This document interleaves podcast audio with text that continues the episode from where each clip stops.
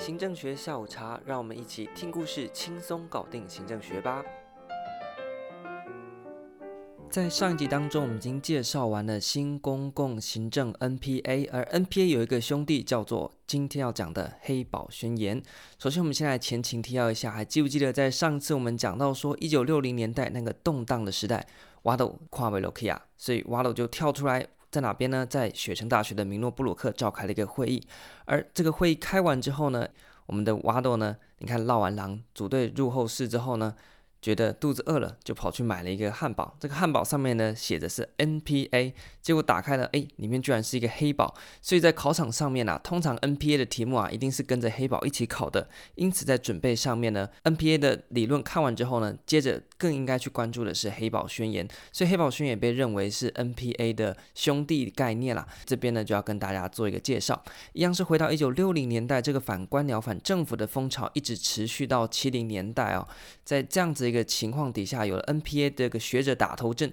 先对于我们的行政该何去何从提出来了一番看法之后，到了一九八三年呢，另外一票学者呢，在 Virginia Polytechnic Institute and State University 这维吉尼亚的大学呢，又召开了另外一次会议，并且呢，发表了一个宣言。而这个维吉尼亚州的大学呢，就在哪边呢？在黑堡 Blacksburg。因此呢，这个宣言有被叫做 Blacksburg Manifesto 黑堡宣言。那我们就来看看黑堡宣言到底在谈什么？其实它的关键就像我们刚才前面讲的，当时候是反政府、反官僚嘛，所以针对反官僚，他必须去做出回应，也就是提出官僚治理的正当性；而至于反政府的部分，他则是要提出所谓民主治理的角色。那么政府从中可以扮演什么样子的一个作用？这是他所要关注的两个点。抓住这两个大脉络之后，我们就可以看一下黑堡宣言具体提出来了哪四个主张。首先，第一个，我们刚才不是谈到文官的治理正当性吗？因此呢，他认为说文官是可以变成公共利益的受托者，也就是说，今天公共利益托付给我们政府当中的文官，让文官去执行，而由文官组成的政府呢，它就可以变成公共利益的落实者。而在我们今天所谓的法治国底下，我们的政府必须在宪政的原则底下去运作，因此呢。行政也必须在宪政底下呢，扮演一个参与者，去尊重宪政的一些基本人权相关的概念。最后呢，是政府啊，它有这么大的权力，因此这个权威呢，应该啊，它的基础是来自于能够对多元的意见有一个包含性，不像是传统的行政呢，它虽然在操作行政的权力，但是它对于行政背后的宪法，他是不太去 care 的，所以他不会重视到很多各式各样的权利的参与啊，或者是各式各样行为者的参与，他就是在关起门来讲他的行政，但是他行政运作底下其实是会受到宪政的牵制，以及要去服务到公共利益的。那过去呢比较少关注，因此从 NPA 学者提出来之后，到了黑宝宣言，学者们更加重视这个行政的权威应该是能够去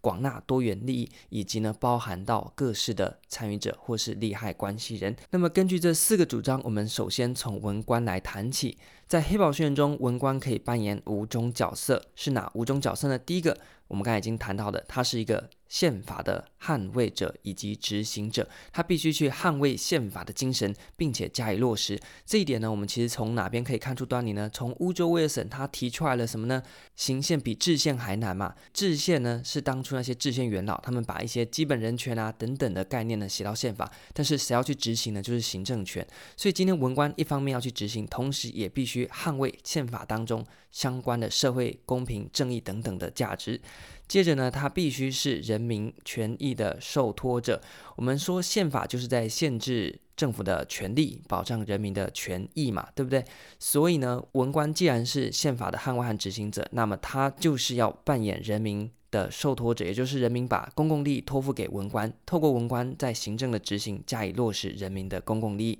并且呢，在一个多元的社会底下，我们前面不是谈到了权威的基础必须来自于对于多元利益的包容，因此文官在其中呢也必须扮演一个平衡轮的角色。这个平衡轮是什么意思呢？就是今天各方都有各方的利益，而文官作为一个政府行政单位的执行者也好，或者是政策的拟定者、建议者也好，他必须去考量各方的利益之后，根据。对于整体公共利益最有帮助的这样子的一个方向，来去制定出最能够达成公共利益目标的一个方案。那么接着呢，它同时也有它的专业性在，所以他必须根据他的专业性去扮演贤明少数的角色。什么意思呢？也就是说，今天文官在各自的领域有他的专业性在，例如在土木方面，他有他的专业，或者是呢，在法律方面有他的专业。因此，今天呢，可能民众有各式各样的需求，但是这些需求固然该值得考虑，但根据不同专业的领域呢，我们要把一件事情做好，专业性呢也不能够偏废嘛。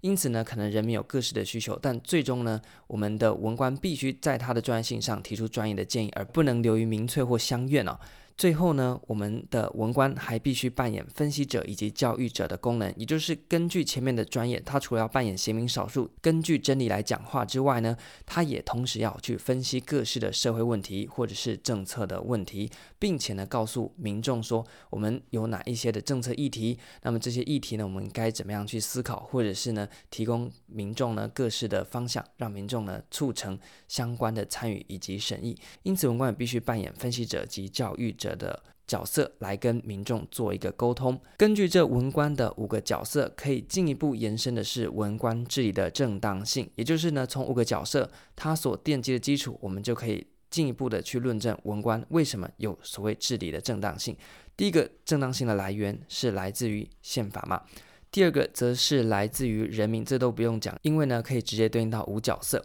那么接着呢，扮演平衡轮，所以我们要平衡各方的利益和各方的观点嘛。因此这边延伸出来的治理正当性来源就是代表性官僚，也就是说，今天官僚的组成是能够符合社会人口的组成。再讲的更白话一点，也就是社会上面的各式族群的比例能够充分的反映在。公务员的组成上面，这一群由符合社会人口分布的公务员所组成的文官体系呢，就比较能够去呈现社会上各式的利益。接着呢，根据专业性所延伸出来的贤明少数角色，以及分析者和教育者角色，他所推生出来的文官治理正当性来源，则是专业权威。从五角色可以推出四个正当性来源，分别是宪法、人民。代表性官僚以及专业权威，